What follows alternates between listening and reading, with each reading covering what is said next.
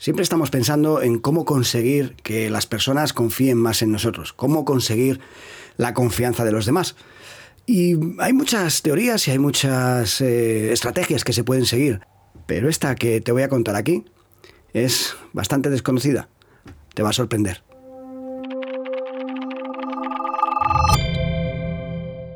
Bueno, la verdad es que es una de las claves de cómo hacer que confíen más en nosotros y además es una clave un poco extraña a lo mejor cuando la oigas, pero lógicamente la base de hacer que te confíen, que, confíen más en ti es ser buena persona, eh, no engañar, ser honesto, eh, hacer cosas por los demás, tener unos valores y unos principios éticos y, de eh, relación con los demás que sean coherentes, normales. Eso desde ahí no te voy a revelar ni te voy a descubrir nada, nada que no sea nuevo. Pero hay una idea que, está detrás de todo esto de cómo hacer que confíen más en mí que gusta. Y que tiene además su base o su fundamento en la reciprocidad, ¿no? en dar antes de esperar algo a cambio de los demás. ¿no? Porque al final lo que estamos hablando es que queremos que los demás nos den su confianza. Pero ¿y nosotros? ¿Damos confianza antes a los demás? En vez de esperar que los demás confíen en nosotros, podemos ser proactivos y decidir ser nosotros los que confiemos en, los demás, eh, en demostrar a los demás que confiamos en ellos. Porque cuando uno demuestra a los demás que confía en ellos, que su confianza está depositada en lo que hacen los demás, vamos a conseguir que los demás nos devuelvan esa confianza, ¿no? la que le estamos dando, de forma recíproca, como te decía.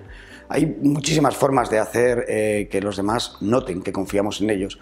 No sé, por ejemplo, se me ocurre, una, una sencilla sería delegar en los demás trabajos, eh, actividades, por ejemplo, en tu propia empresa, si quieres que tus compañeros o, eh, las personas que están a tu cargo confíen más en ti, pues lo obvio sería delegar más en ellos. Pero un segundo paso que a veces no hacemos y, lleva a cometer el error de que la gente perciba que no confiamos en ellos es eh, comprobar lo que hacen. No solamente sería importante delegar en los demás responsabilidades, sino luego no comprobarlas. No comprobar si está correcto o no está correcto, sino demostrarle a la persona que no solamente confías en que lo haga, sino confías en que lo ha hecho bien.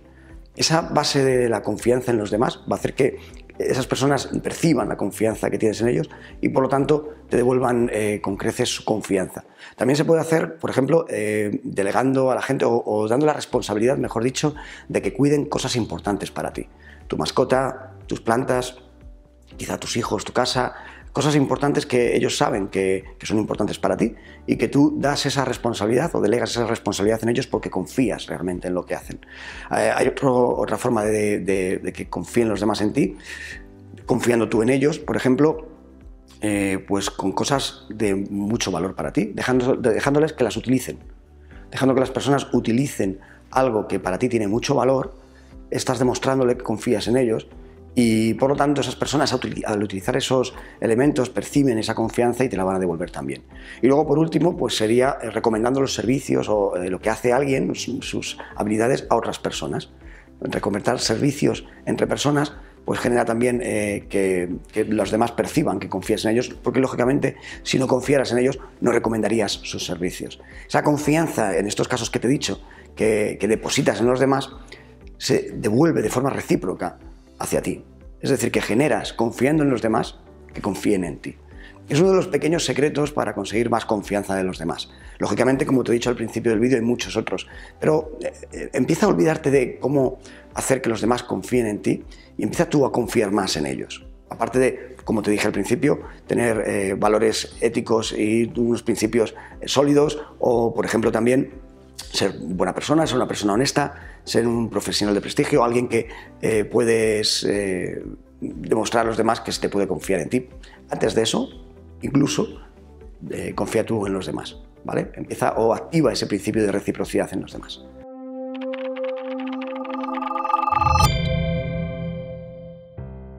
Hasta aquí el episodio de hoy.